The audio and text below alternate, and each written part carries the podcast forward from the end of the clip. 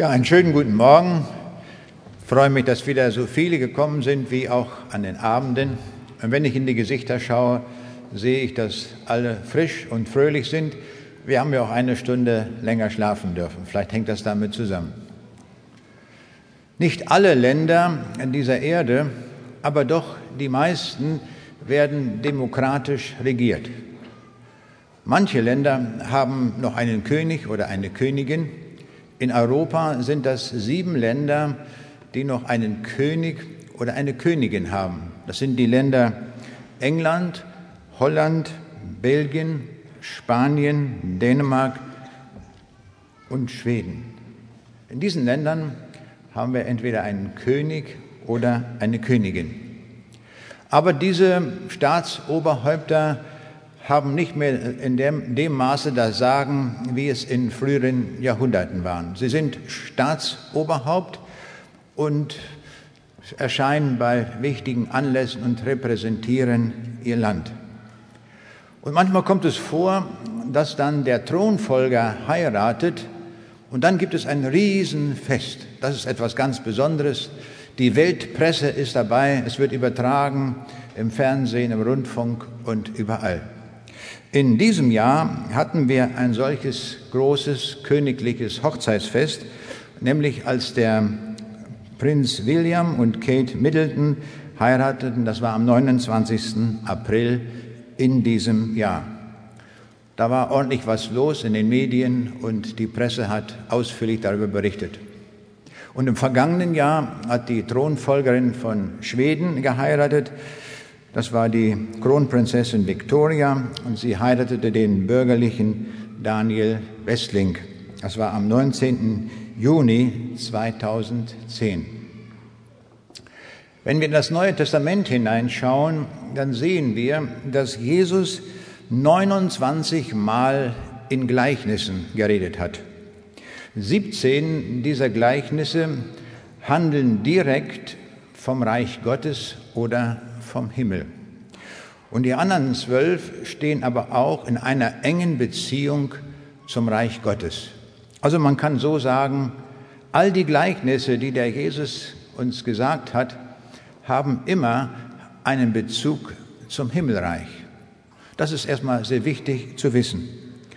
Und eines dieser Gleichnisse behandelt auch eine königliche Hochzeit wo also ein König seinem Sohn Hochzeit macht. Und in diesem Bild will uns der Jesus erklären, was das Wesen des Himmels ist. Und das will er auch heute Morgen tun. Ich lese diesen Text, den wir finden im Matthäusevangelium Kapitel 22, die Verse 1 bis 14. Und Jesus fing an und redete abermals in Gleichnissen zu ihnen und sprach, das Himmelreich ist gleich einem König, der seinem Sohn die Hochzeit ausrichtete. Und er sandte seine Knechte aus, die Gäste zur Hochzeit zu laden, doch sie wollten nicht kommen.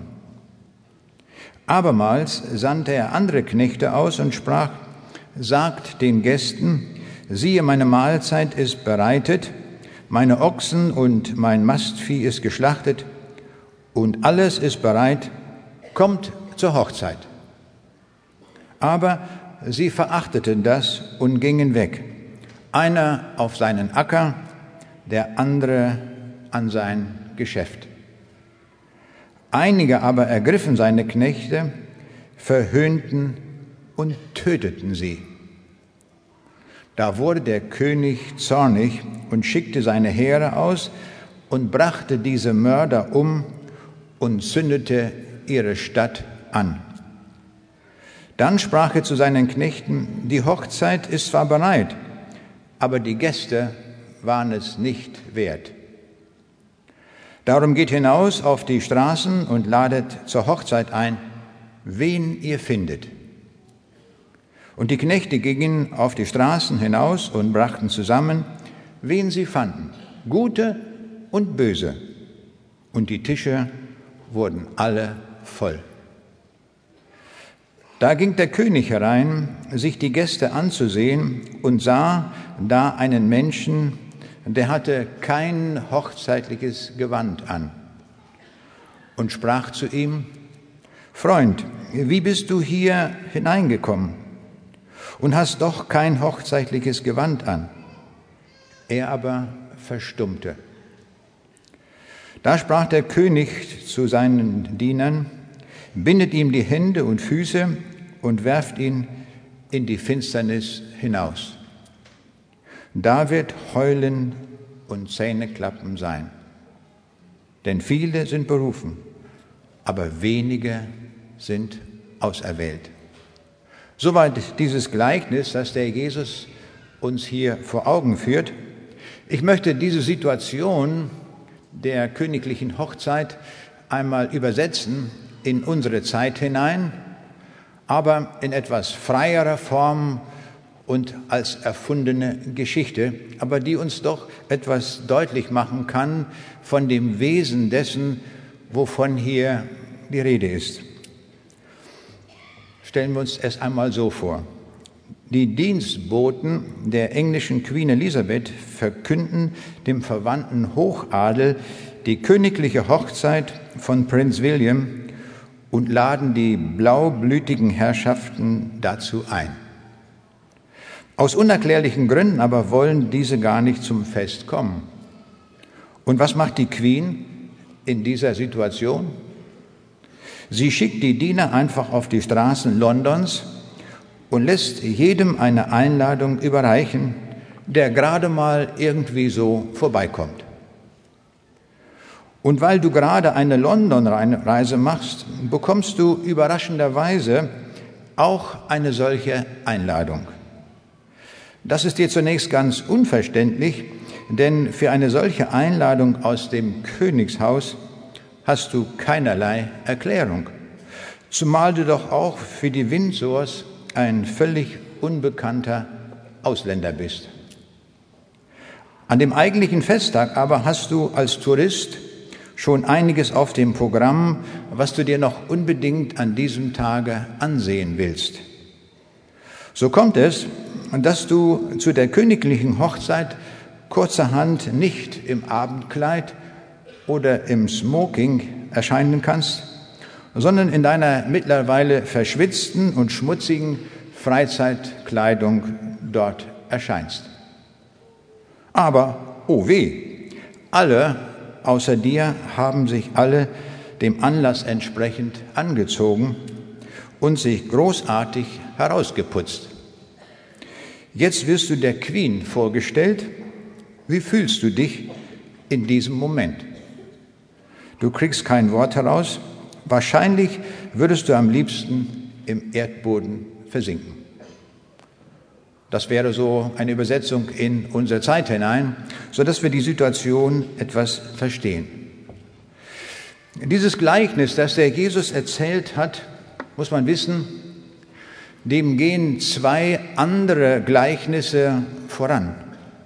Es ist das Gleichnis von den ungleichen Söhnen und das Gleichnis von den bösen Weingärtnern.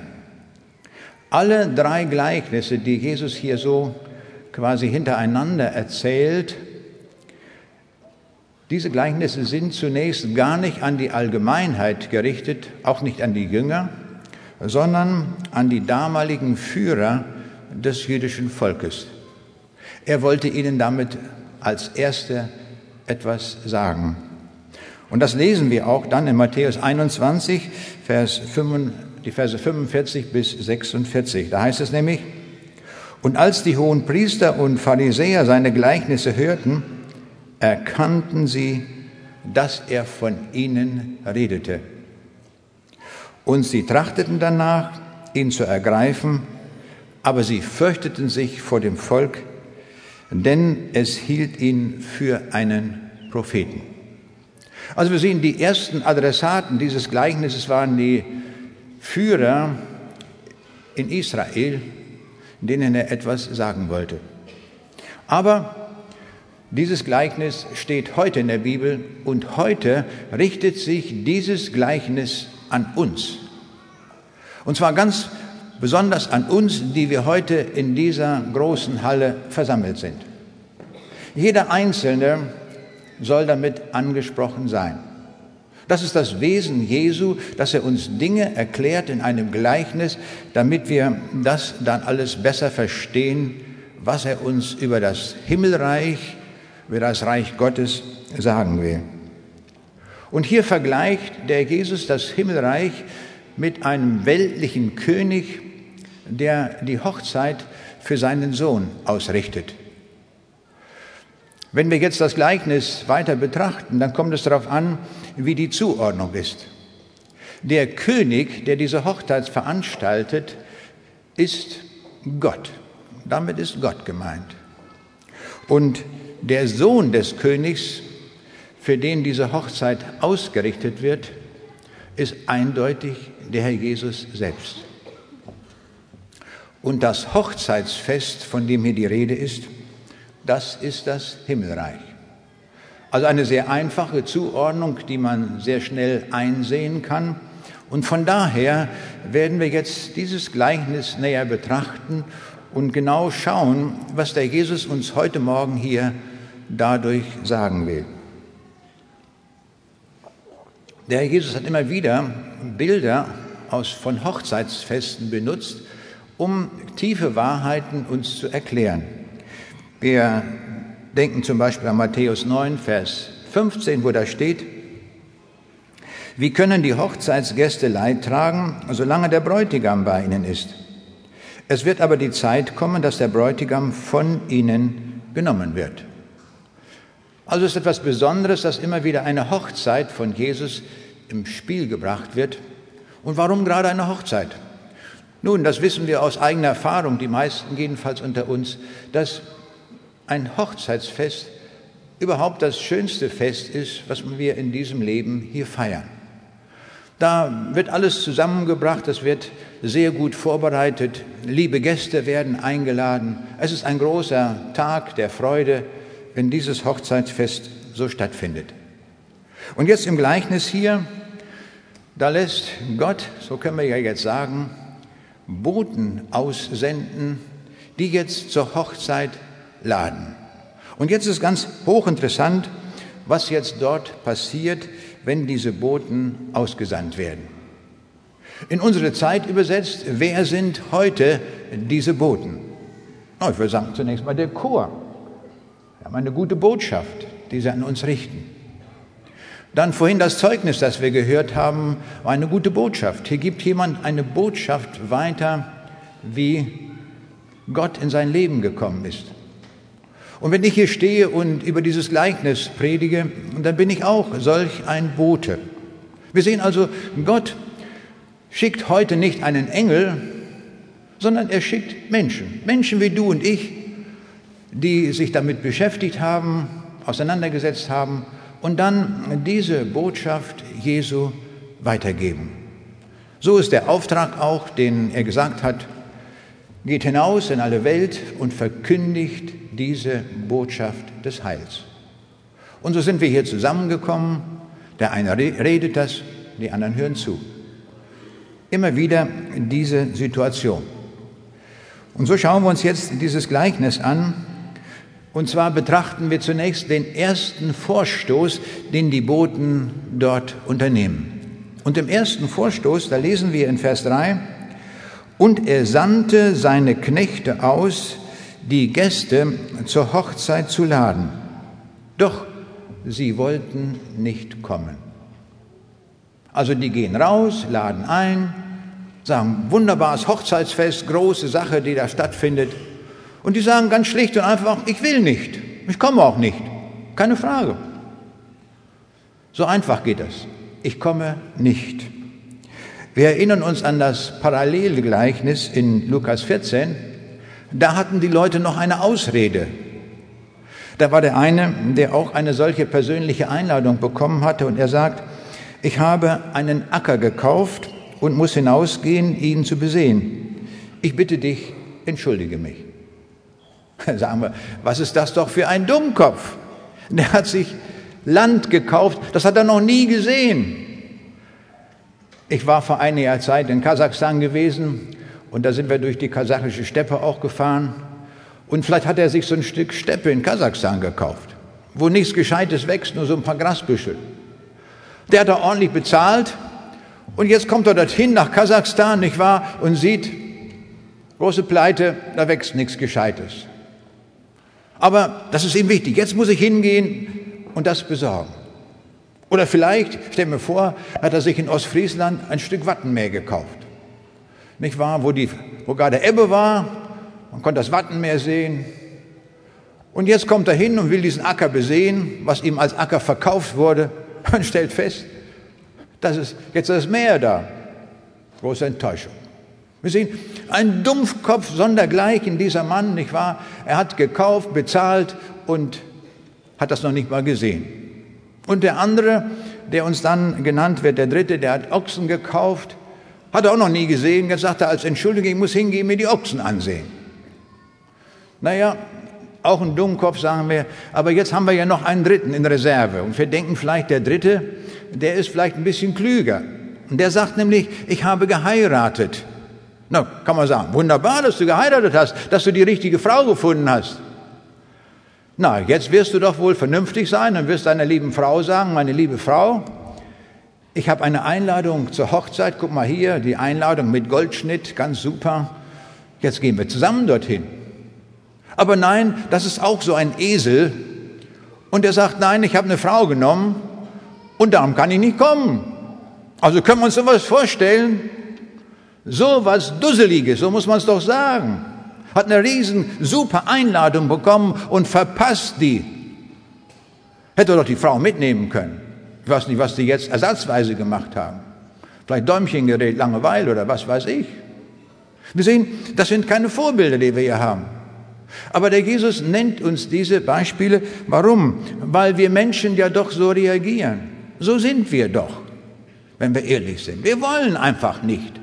Und manche, wie wir hier sehen, die bringen dann eine Ausrede vor. Diese Entschuldigung ist ja keine echte Entschuldigung. Das ist ja nur eine dusselige Ausrede. Ja, ich habe das und das davor. Und wir sehen, das ist sehr gefährlich, wenn man das ausschlägt, diese Einladung zum Himmel. Der Jesus saß vor den Toren Jerusalems und war sehr, sehr traurig über sein Volk. In Matthäus 23, Vers 37 wird uns das geschildert. Wie oft habe ich deine Kinder versammeln wollen, wie eine Henne ihre Küken versammelt unter ihre Flügel, und ihr habt nicht gewollt. Das war's. Der Jesus bringt ihnen die beste Botschaft, die je gesagt worden ist auf diesem Erdenrund. Und er fängt im Volk Israel an, diesem erwählten Volk, und sagt es ihnen. Und die sagen, ich will nicht. Dann habt ihr nur noch eine Alternative. Es gibt in der Ewigkeit nur noch eine Hölle. Dann seid ihr eben da. Merken wir mal, wie groß der Verlust ist, wenn man diese Einladung ausschlägt. Und darüber war der Jesus traurig. Aber in seiner Schöpfungsordnung hatte er uns einen freien Willen mitgegeben. Wir sind keine Marionetten, die man irgendwo so da am Faden ziehen kann, wie man will. Er gab uns den freien Willen und du darfst ganz frei entscheiden, wohin du aufbrechen willst. Du darfst aufbrechen zum Himmel oder zur Hölle. Und der Herr wird das akzeptieren, wohin du willst. Und wenn du dich nicht entscheidest, wenn du sagst, ich nehme die Einladung nicht an, dann bleibt dir nur noch der schreckliche Ort. So einfach ist das, so klar ist das. Und das will uns der Jesus hiermit sagen. Ich erinnere mich noch, wir waren Vorträgen auf der Halbinsel Krim und ich hatte Vorträge in Simferopol und einigen anderen Orten. Und an der Uni in Simferopol hatte ich einen Vortrag und dann kamen die Studenten auf mich zu und sagen, haben Sie heute Nachmittag mal noch mal Zeit? Wir haben doch etliche Fragen, die wir gerne von Ihnen beantwortet hätten. Und ich sage, kein Problem. Also treffen wir uns nachmittags wieder und dann können wir über diese Fragen reden. Und dann kamen alle möglichen Fragen. Und dann fragte ein Mann, einer von diesen Studenten, sagen Sie mal, wie ist das eigentlich mit den Menschen, die noch nie das Evangelium gehört haben? Und ich merkte an seiner Frage, er wollte, das war so eine Art Fangfrage, was ist da nun eigentlich? Wenn die das nicht gehört haben, die es nie gehört haben, naja, dann sind die vielleicht besser dran als die, die es gehört haben. Und dann sagte ich, wissen Sie, Sie stehen nicht mehr unter diesem Status, das nicht gehört zu haben. Das wird Gott in seinem Gericht beurteilen. Wer es nie gehört hat, wer nie eingeladen worden ist, das ist ein Unterschied gegenüber dem, der eingeladen wurde. Und da sagt doch dieser Student, ich konnte es nicht fassen, der sagt er auf einmal, schade, dass ich heute das Evangelium gehört habe. ist doch nicht zu fassen. Schade, der hätte doch hochspringen müssen und sagen, wunderbar, dass Sie hierher gekommen sind und uns das erklärt haben, dass wir jetzt wissen, wie der Weg zum Himmel ist. Nein, da sagt er, schade, jetzt habe ich es gehört, jetzt muss ich mich entscheiden. Jetzt kann ich mein altes Lodderleben nicht weiterleben. Das ist doch der Grund, wenn man ehrlich ist. Und so sehen wir hier in diesem Gleichnis, da gibt es Leute, die sagen, ich will nicht. Aber der König, also Gott hier, gibt nicht auf. Auch wenn von denen keiner gekommen ist. Keiner, die geladen wurden. Er schickt seine Boten noch einmal raus und sagt, geht noch einmal raus.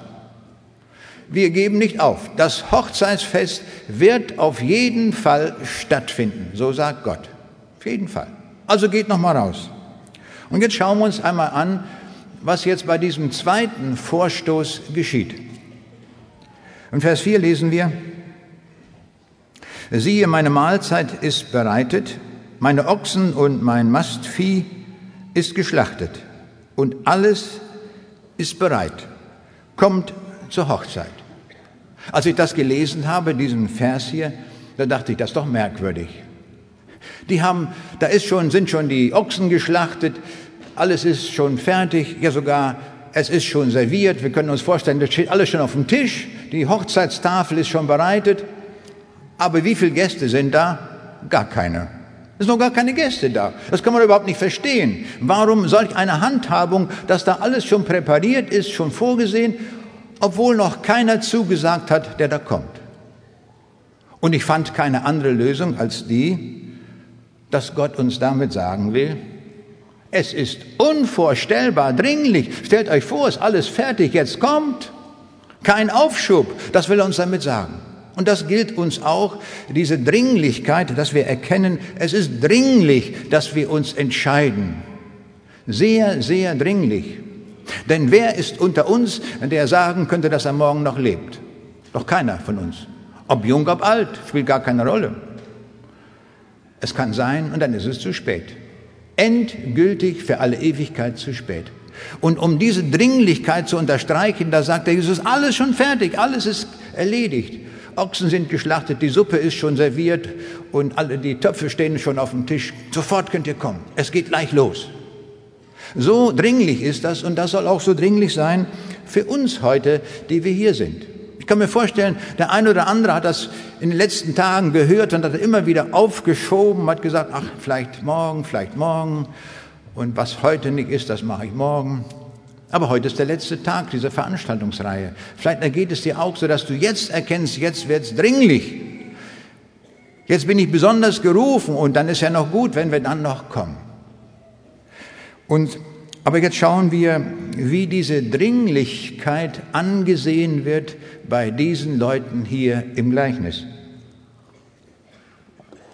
Und da steht, aber sie verachteten das und gingen weg. Einer auf seinen Acker, der andere an sein Geschäft. Nun stellen wir uns das mal vor, die kriegen die super Einladung zum König. Und da sagen die, ich habe jetzt ganz was Alltägliches vor, ich muss da in meinen Laden hin, da in mein Büro, auf Acker oder sonst was, kannst du auch anderen Tag machen. Nein, das hat jetzt Vorrang. Ich war vor wenigen Tagen in Österreich gewesen zu Vorträgen und da war an einem Abend ein Mann gekommen, der war zurückgeblieben. Er hatte sich bekehrt zu Jesus Christus. Wunderbar. Er hat Ja gesagt. Und dann sagte er, ich muss Ihnen noch etwas erzählen, da hätte ich gerne Ihren Rat. Er sagte, vor einiger Zeit ist meine Frau gestorben, aber ich habe inzwischen eine Frau gefunden, die ich auch heiraten will. Dann habe ich ihn gefragt, ich sage, sagen Sie mal, glaubt diese Frau an den Herrn Jesus? Dann sagte er, nein. Ich sage, dann seien Sie vorsichtig. Die Bibel sagt, wir sollen uns nicht zusammenjochen mit jemandem, der ungläubig ist. Das kann nicht gut gehen. Also, wir haben ja noch eine Veranstaltung. Bringen Sie morgen diese Frau hier mit. Dann hat sie die Chance, Ja zu sagen. Und dann sind sie beide gläubig. Und dann sage ich, dann geht's ab. Nicht? Dann haben sie beide den gleich, die gleiche Richtung. Und da sagt dieser Mann mir, ach wissen Sie, das geht nicht, denn wir haben schon für morgen Abend Theaterkarten. Da fiel mir sofort das Gleichnis ein. Was für ein Dummkopf, nicht wahr? Der, er hat jetzt die Chance, den Himmel zu gewinnen für diese Frau, damit sie beide an einem Strang ziehen und eine wunderbare Zukunft gemeinsam im Glauben haben. Da sagt er, ich habe so blöde Konzertkarten, die kann er dann eine Woche später auch hingehen. Oder lässt er fahren. Eine Tragik. So denken wir oft zu kurz. Und das will uns der Jesus hier auch zum Deut so sehr deutlich machen, dass wir zu kurz denken und die Sache nicht zu Ende denken und die Sache nicht ernst genug nehmen, die hier ansteht. Dass wir sagen, das können wir ruhig vergleichen mit ein paar Theaterkarten. Ich habe ja nichts gegen Theater oder, oder äh, Konzertkarten, was er da auch hatte. Das kann man eine Woche später machen, so gar keine Frage. Aber der Himmel hat Vorrang. Ist doch großartig. Ich habe mich neulich gefreut, an einem Abend kam ein Ehepaar zur Aussprache und ich fragte sie, ich sage, woher kommen Sie? Da sagten die, aus Dortmund. Ich sage, das ist doch weit weg. Da sind Sie extra hergekommen nach Dortmund. Ja, sagt die Frau, unbedingt, wir sind gekommen von Dortmund. Es geht um die Ewigkeit und die Ewigkeit ist unglaublich wichtig. Wir müssen das festmachen. Und da habe ich gemerkt, da hat jemand das richtig verstanden. Ist doch egal, wie weit ich fahre, wenn es 500 Kilometer sind. Aber wenn ich das Reich Gottes gewinnen kann, dann tue ich das. Dann setze ich doch alles daran, um dorthin zu kommen, um das Ziel zu erreichen. Und so sehen wir, Menschen reagieren so und reagieren so. Aber wir wollen uns hier weiter mit dem Gleichnis beschäftigen. Und ein anderer Teil der Leute, wie die beim zweiten Vorstoß eingeladen worden sind, von denen heißt es in Vers 6, einige aber ergriffen seine Knechte, verhünnten und töteten sie. Puh, die kriegen eine super Einladung und werden erschlagen. Stellen wir uns das mal vor. Wir geben jemandem eine ganz super Einladung, sagen, du bist kostenlos eingeladen, du kannst essen in Hülle und Fülle, du zahlst gar nichts und dafür kriegt man den Schädel eingehauen. Können wir sowas fassen? Aber so ist die Wirklichkeit. So ist es wirklich. Das gibt es. Denken wir im Neuen Testament an den Stephanus, ein Mann voll des Heiligen Geistes, ein Bote des Königs und er war, wurde der erste Märtyrer um des Namens Jesu willen. Er hatte anderen, anderen die Einladung gegeben, komm zu diesem Jesus, damit ihr in den Himmel kommt. Und das mochten die Leute nicht, dann haben sie ihn gesteinigt. Das ist tot. Der Bote wird getötet. Stellen wir uns das nur vor. Aber wir müssen gar nicht zurückgehen, 2000 Jahre. Das passiert auch heute. In islamischen Ländern wird man getötet, wenn man auf die Straße geht und zu Jesus einlädt. Oder Gefängnis oder was. In unserer Welt wird tausendfach geredet über Toleranz, Toleranz und Frieden und alles. Aber da ist nichts von zu spüren in solchen Ländern. Der Islam knechtet die Leute und erlaubt das nicht, dass du frei zum Hochzeitsfest gehst. Man wird getötet oder ins Gefängnis geworfen. Nur weil man diese Einladung weitergibt. Das gibt es also.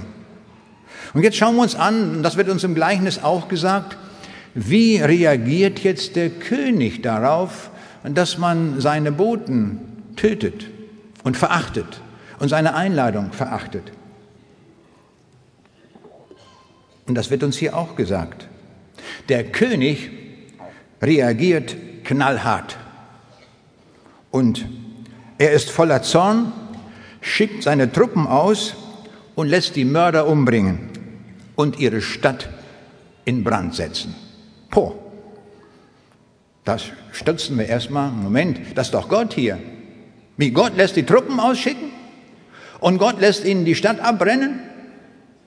Das passt doch überhaupt nicht zum lieben Gott. Zu dem barmherzigen Gott passt das doch überhaupt nicht, sagen wir doch.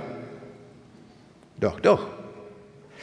Es ist die Not unserer Zeit, dass wir nur noch den lieben Gott predigen, aber nicht den Ernst seines Gerichtes. Und das wird uns selber zum Gericht werden, wenn wir das so machen. Und darum hat der Jesus das alles zusammengefasst in einem einzigen Gleichnis, wo uns das alles sagt, wo er uns sagt, wer Gott ist. Gott ist unwahrscheinlich lieb zu uns. Er ist die Liebe in Person und er sagt, weil ich euch so liebe, lade ich euch ein zu diesem großen Hochzeitsfest. Aber wenn ihr das ablehnt und meine Boten tötet, dann sollt ihr wissen, ihr werdet auch getötet und ich werde eure Stadt in Brand setzen. Es ist derselbe Gott. Wir haben so einen lieben Gott gemacht. Das lieben wir Menschen, einen lieben Gott. Und da gibt es ganze Kirchen, die predigen nur noch vom lieben Gott.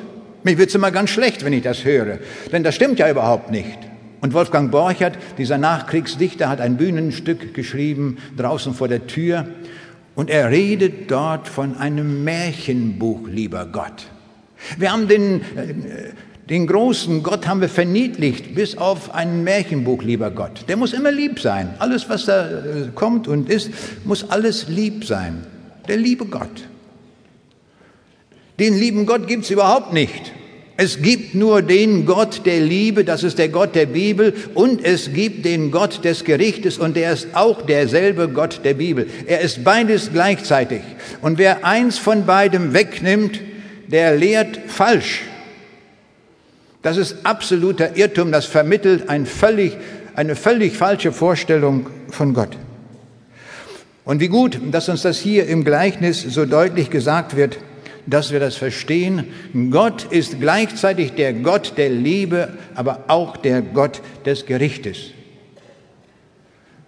Schauen wir nach in der Bibel, da wird uns das ständig deutlich. Die Bibel zeigt uns viele Beispiele, wo Gott Gericht hält. Und darin ist er nicht zimperlich, sondern das, das haut hin. Denken wir an die Zeit der Sintflut. Ich lese den Text aus 1. Mose 6, Vers 5, Vers 7 und 23, wo er steht. Als aber der Herr sah, dass der Menschen boshaft, Bosheit groß war auf Erden und alles Dichten und Trachten ihres Herzens nur böse, war immer da, sprach er, ich will die Menschen, die ich geschaffen habe, vertilgen von der Erde. So wurde alles vertilgt, was auf dem Erdboden war, vom Menschen an bis hin zum Vieh. Allein Noah blieb übrig und was mit ihm in der Arche war. Hier sehen wir etwas vom lieben Gott. Ist das der liebe Gott? der eine ganze Menschheit, so muss man sagen, außer der Noah-Familie ersaufen lässt. Das ist Gericht Gottes. Sie waren böse geworden, hatten ihn abgelehnt. Die Folge ist Gericht. Eine ganze Menschheit, man muss es so drastisch sagen, ersoff in den Fluten, weil Gott sagt, ihr seid es nicht mehr wert. Das ist Gericht Gottes. Und wie wir gehört haben, das Volk Israel, wie sie den Herrn Jesus abgelehnt haben, da hat Gott schon vorausgesehen im Alten Testament, dass er Gericht schicken wird und er wird sie über die ganze Welt zerstreuen. In Hesekiel 36, 19, da sagt Gott über Israel, da schüttete ich meinen Grimm über sie aus, um des Blutes willen, das sie im Lande vergossen und weil es unrein, sie unrein gemacht haben durch ihre Götzen. Und ich, ich zerstreute sie unter die Heiden und versprengte sie in die Länder und richtete sie nach ihrem Wandel und Tun. Wir sehen Gottes nicht zimperlich. Das hat Reaktion, wenn wir ihn ablehnen. Sogar sehr heftig. Das können wir daran sehen. Und 40 Jahre, im Jahre 40 nach Christus, da, nein, 70 war es, 70 nach Christus, da kamen die Römer nach Jerusalem und haben die Stadt dem Erdboden gleichgemacht. Hier sehen wir, das, was der Jesus hier voraussagt im Gleichnis, das findet auch statt. Die ganze Stadt wird zerstört. Die Juden werden zerstreut über alle Länder der Erde. Also, dieser Gott ist nicht zimperlich. Er schickt die Truppen aus und lässt sie töten. Die, die nicht wollten. Das hat Reaktion und das müssen wir wissen. In Matthäus 24, 1 bis 2, da hat Jesus das vorausgesagt. Als Jesus den Tempel verließ, kamen seine Jünger und wollten ihm die riesigen Ausmaße der Tempelanlage zeigen.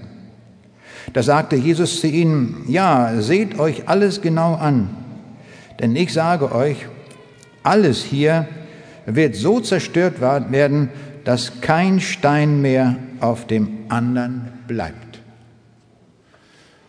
Wir sehen also, Gott hält Gericht. Das gehört auch dazu. Ich komme nochmal zurück auf Vers 8 und 9. Da heißt es, die Hochzeitsfeier ist zwar bereitet, aber die geladenen Gäste waren es nicht wert, an diesem Fest teilzunehmen. Geht jetzt auf die Straßen und ladet alle ein, die ihr findet.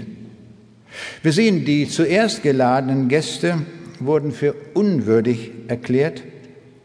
Anders ausgedrückt, sie haben den Himmel verweigert. Das kann man tun. Man wird ja nicht gezwungen. Das ist sehr wichtig zu sagen. Niemand wird gezwungen, in den Himmel zu kommen.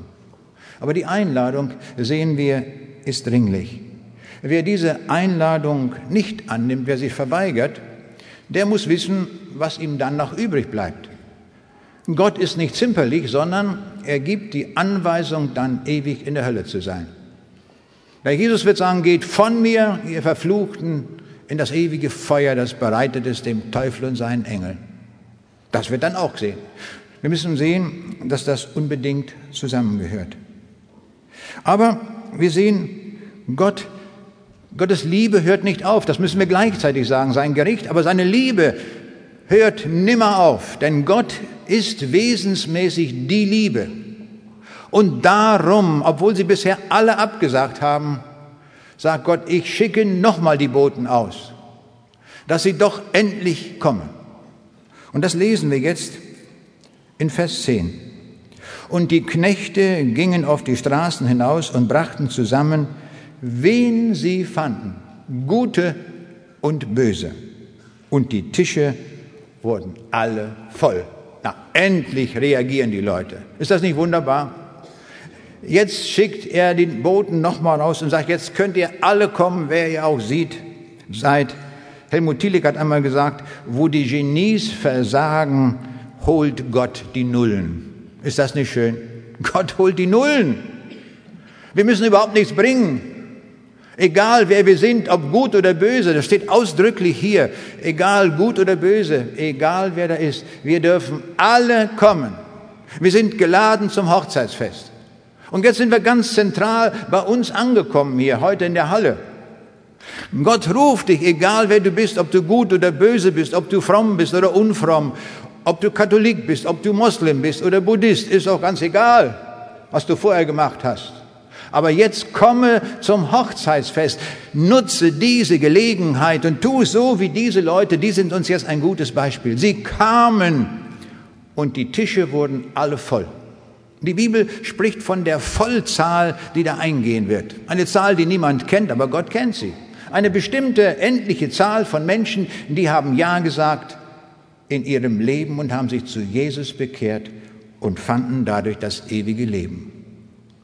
Buche doch heute, dass du zu denen gehörst, die in der Vollzahl da genannt sind. Ist das nicht schön? Ich finde das toll. Wir sind geladen. Es sind noch Plätze frei an der großen Hochzeitstafel der Ewigkeit. Du kannst kommen. Nutze das einfach und sage, hier bin ich. Ich habe es endlich begriffen. Ich habe es ja schon tausendmal gehört vielleicht. Oder auch das erste Mal, es gereicht auch. Ich habe gehört, ich bin eingeladen, ich bin ja sozusagen von den Hecken und Zäunen her gekommen, aber jetzt kann ich kommen, ich bin geladen. Ich sage zu, ganz klar. Nicht wie ich das in dieser Geschichte gesagt habe, der Tourist in London, der sagt, ja, da gehe ich dorthin zu der Queen, gar keine Frage, wenn ich da geladen bin. Und so kommen diese, und mich das, ich fand das so fantastisch, dass hier steht, gute und böse. In dieser Welt gibt es ja mancherlei Unterschiede, wie wir die Menschen aufteilen. Wir sagen, es gibt Schwimmer und Nichtschwimmer. Es gibt Verheiratete und es gibt Ledige. Es gibt Raucher und Nichtraucher. Es gibt Männer und Frauen. Es gibt Deutsche und Ausländer. Es gibt Gesunde und Kranke. So teilen wir das auf. Aber die Bibel teilt anders auf und die sagt hier, es gibt Gute und Böse. Und wie wird das im Himmel sein, wenn wir bei ihm sind? Da gibt es nicht mehr Gute und Böse, sondern im Himmel gibt es nur noch eine Kategorie. Es sind ausschließlich Gerettete. Es gibt nur Gerettete im Himmel. Egal, was sie vorher waren, ob sie gut oder böse waren, ob sie Ganoven waren oder fromm waren, ist egal. Im Himmel gibt es nur noch solche, die errettet sind. Und das sagt uns die Bibel auch in der Hölle. In der Hölle gibt es auch nicht mehr Gute und Böse, sondern in der Bibel, in der, in der Hölle gibt es nur noch Verdammte. Solche, die sich nie haben erretten lassen, die nie eine solche Einladung angenommen haben. Ich finde das so großartig, dass Gott sogar die Bösen ruft. Dass er sagt, hätte ich ja sagen können, also die alle in Ordnung sind mit der weiten weißen Weste, die alle ohne Sünde sind, die können natürlich kommen in mein Himmelreich. Aber dass er jetzt auch noch die Bösen einlädt, die Ganoven, die sind geladen. Das ist doch ganz großartig, dass das hier steht. Bert Brecht hat ein Theaterstück geschrieben, Der gute Mensch von Sechuan. Und dieses Theaterstück, ich finde das so bemerkenswert, wie das da gesagt wird. Da treten in dem Theaterstück drei Männer in weißen Kleidern auf und etwas verschleiert. Und das sollen drei Götter sein. Das ist ja nur ein Theaterstück. Und diese drei Männer kommen in die Stadt Sechuan und sie suchen den guten Menschen von Sechuan. Also sie sagen, es muss doch einen guten Menschen in der Stadt geben und den suchen wir. Und da habe ich bei der Gelegenheit überlegt, wie macht das eigentlich der Jesus? Sucht er den guten Menschen von Bielefeld? Sucht er den? Überhaupt nicht. Er sucht den Sünder von Bielefeld. Ist das nicht großartig? Darum hat der Jesus gesagt, denn der Menschensohn ist gekommen zu suchen und selig zu machen, was verloren ist. Die sucht er. Er weiß, den guten Menschen, nicht wahr, von Sechuan oder von Bielefeld, den gibt's ja gar nicht. Wir sind alle Sünder. Und so sucht er uns als Sünder und er wird uns dann gerecht machen. Das ist das, was der Jesus macht. Der Jesus sucht natürlich auch die Guten, aber da hat er sehr wenig gefunden. In Israel wird uns ein Mann genannt, der in diesem Sinne gut war. In Johannes 1, Vers 47 ist von Nathanael die Rede. Und Jesus sah Nathanael kommen und sagt von ihm, ein rechter Israeli, in dem kein Falsch ist. Also den gab es auch dort. Aber die meisten, wenn wir uns das ansehen im Neuen Testament, das waren alles Ganoven, die zu Jesus kamen. Da war auch nicht einer, der gut war, so kann man es doch sagen. Der Schächer, der sich retten ließ, war ein Verbrecher, ein Mörder. Aber er hört auf den Notruf dieses Mannes und er sagt ihm, heute noch wirst du mit mir im Paradiese sein. Das ist Gnade Jesu. An diesem Kreuz hat er auch für diesen Schächer bezahlt. Und darum kann er ihm sagen, heute noch wirst du mit mir im Paradiese sein. Noch heute. Das ist Gnade. Das ist Liebe ohne Maßen. Oder denken wir an den Zachäus, diesen ausgemachten Betrüger am Zoll, der mehr in die eigene Tasche gesteckt hat, als da für die Römer kassiert. Er kommt in sein Haus, sie sprechen darüber und Jesus sagt am Ende des Gespräches, heute ist diesem Hause Heil widerfahren. Heute, Zachäus, weißt du, du hast für den Himmel gebucht. Und dann sagt er von ganz alleine schon, ich werde da, wo ich betrogen habe, vierfach zurückgeben. Ein Freund von mir, der mal mitfährt, nach Russland zu übersetzen, der hat auch eine gute Lösung. Wo hat er das Geld hergekriegt? Wieso kann der vierfach zurückgeben, wenn er doch nur einfach eingenommen hat? Hat er gesagt, na, der hat eine reiche Schwiegermutter gehabt und die hat für ihn bezahlt. Vielleicht so. Aber jedenfalls, er wollte wieder gut machen. Oder denken wir an die Ehebrecherin, die auf frischer Tat ertappt wird und die Schriftgelehrten und die frommen Leute bringen sie so jetzt zu Jesus und sie erwarten jetzt, dass Jesus sie steinigen lässt. Was sollen wir machen? Und Jesus zeigt ihnen, wer sie selber sind. Wer ohne Sünde ist, der werfe den ersten Stein. Keiner griff zu einem Stein. Sie waren, keiner hatte die reine Weste. Sie waren alle schuldig. Und so schlichen sie alle davon. Und dann blieb diese Sünderin alleine übrig. Und dann sagte Jesus zu ihr, so, wenn dich keiner verurteilt hat, ich verurteile dich auch nicht. Ich nehme dich an, aber jetzt sündige hinfort nicht mehr. Ist das nicht schön, wie der Jesus das macht? Er verurteilt sie gar nicht, er vergibt ihr, er nimmt sie an und sagt so, jetzt aber ändere dein Leben. Oder denken wir an den Kerkermeister von Philippi, der mit der Peitsche umging und die Gefangenen geschlagen hat, sodass sie dicke Striemen auf dem Rücken hatten. Und dann, als die Wände anfangen zu wackeln vom Erdbeben, da sagt er, was soll ich tun, um gerettet zu werden? Und Paulus sagt, glaube an den Herrn Jesus. Dann wirst du selig werden. Und dein Haus auch, wenn die es auch annehmen. Ist das nicht schön? Das gilt für uns auch. Die Botschaft für uns heißt, glaube an den Herrn Jesus. Er nimmt dich an, dann wirst du dabei sein beim großen Hochzeitsfest. Ich freue mich immer, wenn Leute das erkennen und auf einmal den klaren Blick dazu kriegen.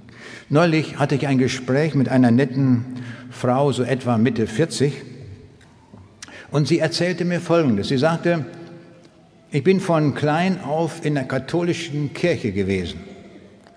Und ich habe viele Jahre lang all das getan, was die katholische Kirche mir sagte. Ich bin jeden Sonntag zur Kirche gegangen.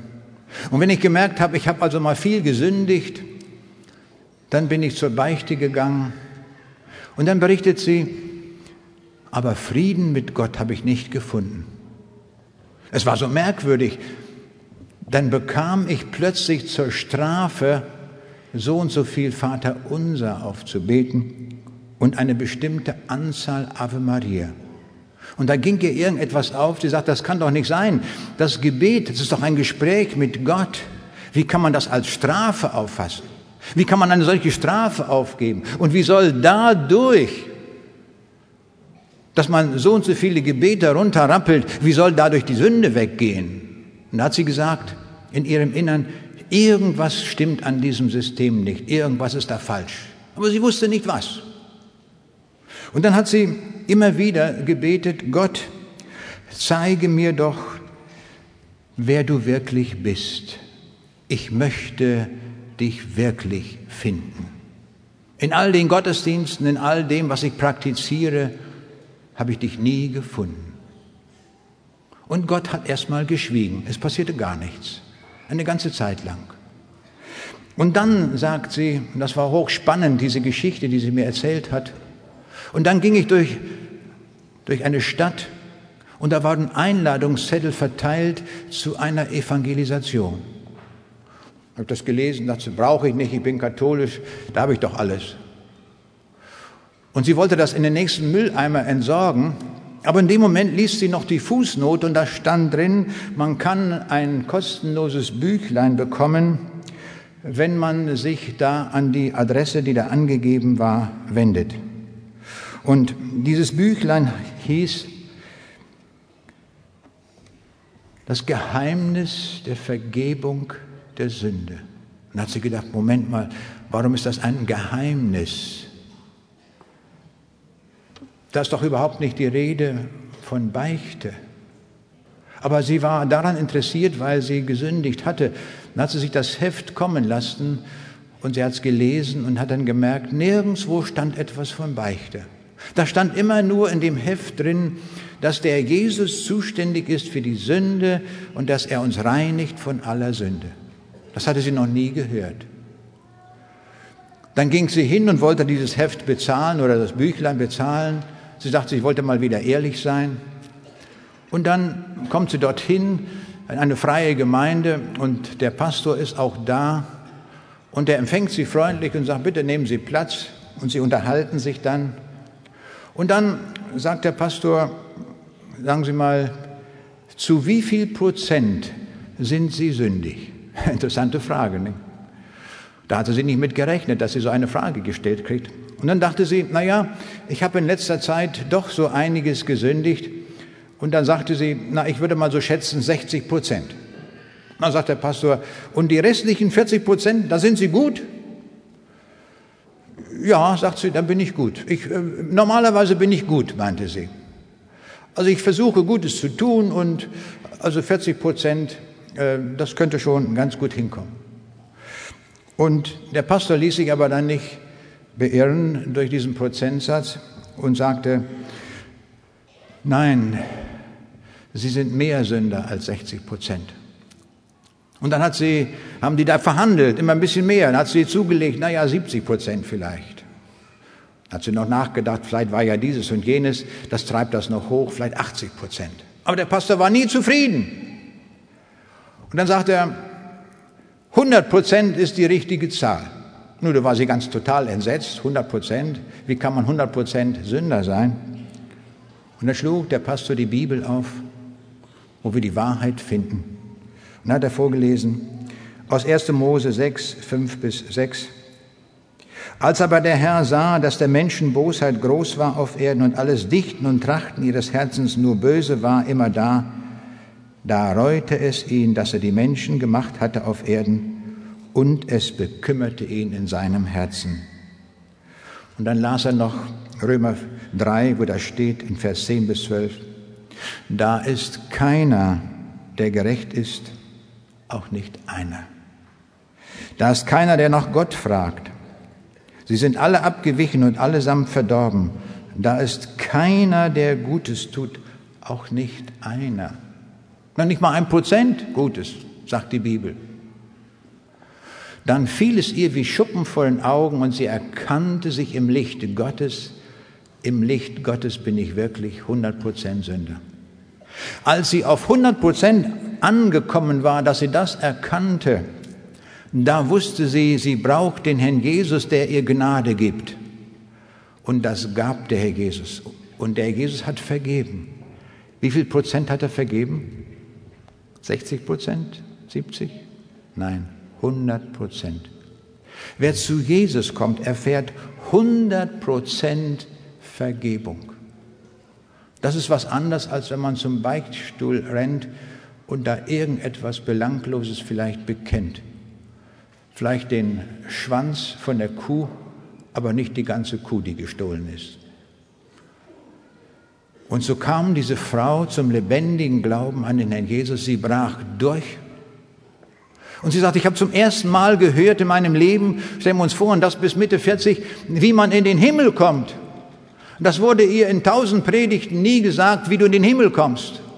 In den Himmel kommst du nur durch den Herrn Jesus, indem du dich zum Herrn Jesus bekehrst. Und das hat sie dann getan, dort an Ort und Stelle. Und sie fand zu Jesus. Und sie fand vollständige Vergebung. Jetzt hat sie Frieden mit Gott. Und jetzt ist sie gegangen in eine solche Gemeinde, wo man der ganzen Bibel glaubt, wo man alles für wahr hält, was die Bibel sagt und richtet sich nach dem Wort Gottes und ist jetzt eine treue Mitarbeiterin in der Gemeinde geworden. Das war ein schöner Weg. Oh, was habe ich mich gefreut über dieses gewaltige Zeugnis. Und ich habe gesagt, schreiben Sie das doch mal auf, Ihren Lebensweg, wie Sie das so erlebt haben. Und in einem meiner nächsten Bücher wird dieses Zeugnis komplett abgedruckt sein.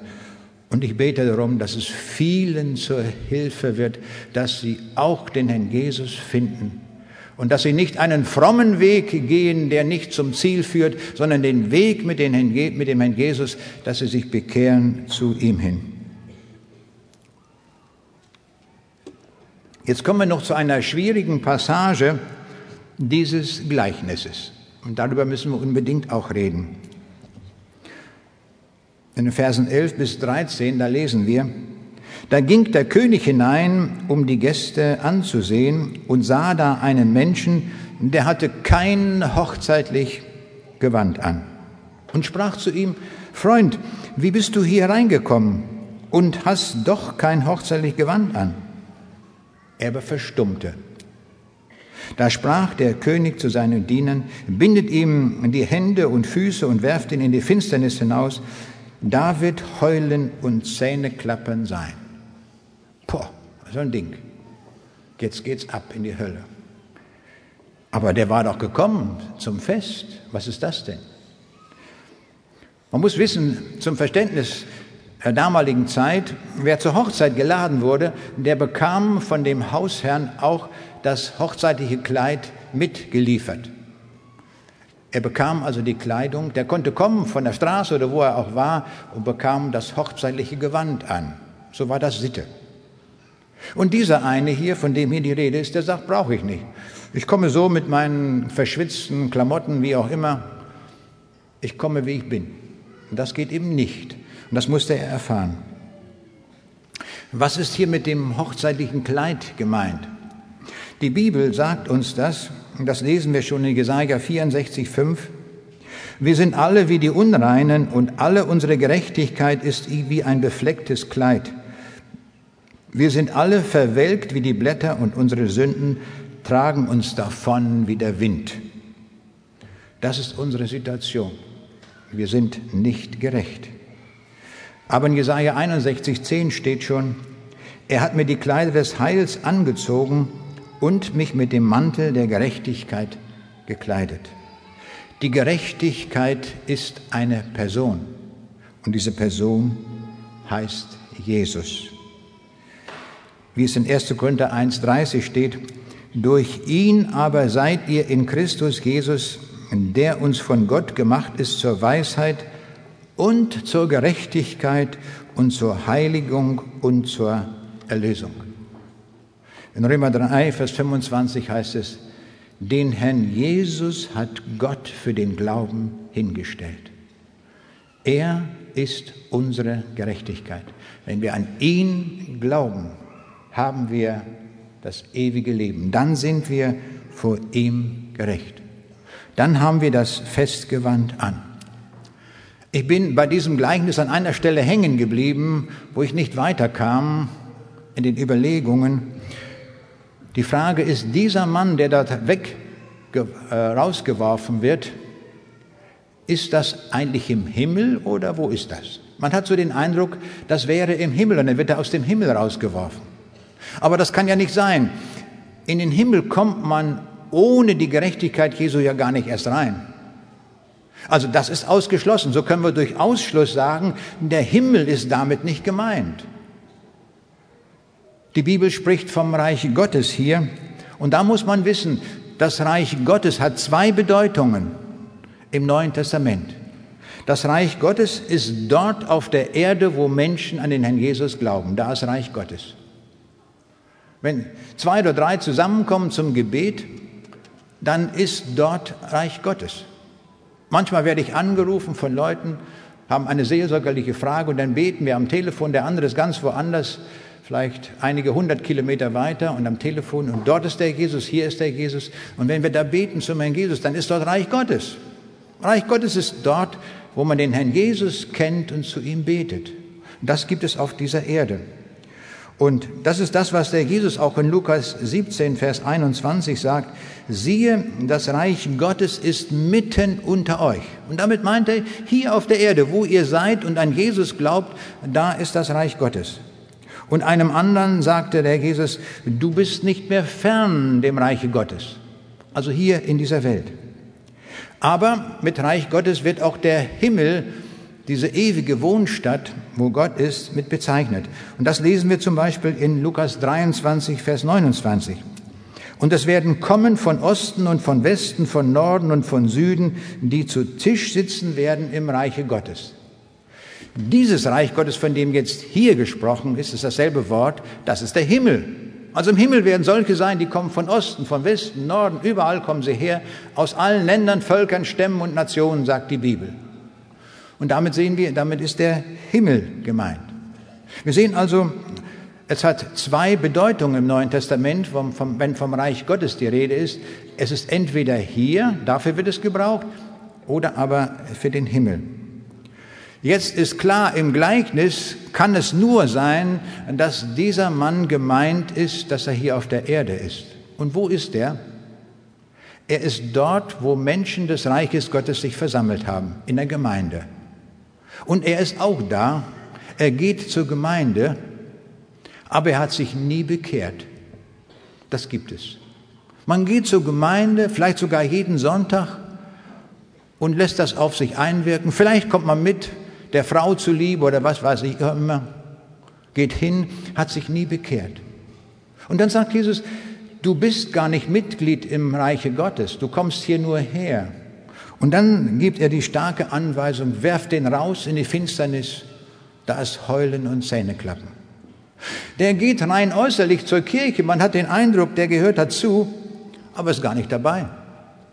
Der Jesus sagt in Matthäus 7, Vers 21, es werden nicht alle, die zu mir sagen, Herr, Herr, in das Himmelreich kommen, sondern die den Willen tun meines Vaters im Himmel. Daran wird man es erkennen. Und was ist der vordringliche Wille des Vaters im Himmel? Dass wir an seinen Sohn, den Herrn Jesus Christus, glauben und zu ihm kommen. Das ist das allererste, was er will, dass wir dort hinkommen. Und darum wird er hier rausgeworfen. Darum sprach der König zu seinen Dienern, bindet ihm die Hände und Füße und werft ihn in die Finsternis hinaus. Da wird sein Heulen und Zähne klappen. Und wen? Wir sehen, das ist der Ort der Hölle, der Verlorenheit. Da geht jemand zur Kirche, vielleicht sogar jeden Sonntag und ist ein Kind der Hölle. Das wird alles hier in diesem Gleichnis ausgesagt. Ich staune, was der Jesus in ein paar Verse alles hineinbringt, dass wir eine unglaublich weite Fächerung der Botschaft haben, um das alles zu verstehen. Und darum ist wichtig, dass wir das auch verstehen. Dieses Gleichnis lehrt uns beides. Gott treibt einen riesigen Aufwand, um Menschen zu gewinnen für das Himmelreich. Gott nimmt sogar in Kauf, dass seine Boten verhöhnt werden und nimmt sogar in Kauf, dass seine Boten getötet werden. Und doch sagt Gott, die Botschaft muss raus, dass die Menschen das hören. Das tut Gott aus Liebe. Er setzt alles daran, dass seine Liebe verkündigt wird dass wir das begreifen und dann auch handeln. Aber gleichzeitig sagt Gott auch, das kommt in diesem Gleichnis zum Ausdruck, wer diese Einladung ausschlägt und nicht annimmt oder so mitläuft, der ist verloren, ewig verloren. Das ist Hölle. Und das wird beides hier angesprochen. Die Bibel ist nicht zimperlich, sondern die Bibel ist die volle Wahrheit und sie sagt uns alles, dass wir genau informiert sind. Ich bin so froh, dass die Bibel uns so deutlich anspricht, so dass wir ganz genau wissen, woran wir sind. Denn das ist ja das Erste, da fängt es ja an, dass wir uns selbst erkennen, wer wir sind. Denn dann, nur dann können wir handeln. Wenn wir das nicht wissen, können wir auch nicht handeln. Jetzt wissen wir es ganz genau. Es gibt diese Zweiteilung, die uns hier im Gleichnis gesagt wird. Aber die Einladung Gottes bleibt. Komm, komm, lass dich rufen, damit du dabei bist. Und jetzt wo? Bei dem ewigen Hochzeitsmahl, das es da gibt. Und davon berichtet uns Offenbarung 19 in den Versen 7 bis 8. Und da heißt es, lasset uns freuen und fröhlich sein und ihm die Ehre geben denn die Hochzeit des Lammes ist gekommen und seine Braut hat sich bereitet. Und es wurde ihr gegeben, sich anzutun mit schönem, reinem Leinen. Das Leinen aber ist die Gerechtigkeit der Heiligen. Und er sprach zu mir, schreibe, selig sind, die zum Hochzeitsmahl des Lammes berufen sind. Das ist das Endziel dass wir bei der ewigen Hochzeit des Lammes und das Lamm, damit ist Jesus gemeint, der Bräutigam, dass wir da dabei sind. Und darum habe ich das Thema auch genannt, Audienz im Himmel. Das ist es, worum es geht, dass wir bei der Audienz im Himmel dabei sind und nicht ausgeschlossen sind. Und darum gilt dieser Ruf heute Morgen, komme, damit du dabei bist bei der Audienz im Himmel und schlage die Einladung nicht aus. Das ist gefährlich. Und so rufe ich dich heute Morgen, komm. Der lebendige Gott, der Gott, der der Gott der Liebe ist, der ruft dich in Jesus Christus und sagt, komm. Wie wirst du reagieren? Am besten ist es, wenn du dich in jungen Jahren bekehrst. Ich freue mich immer, wenn Kinder sich schon bekehren und Jugendliche kommen.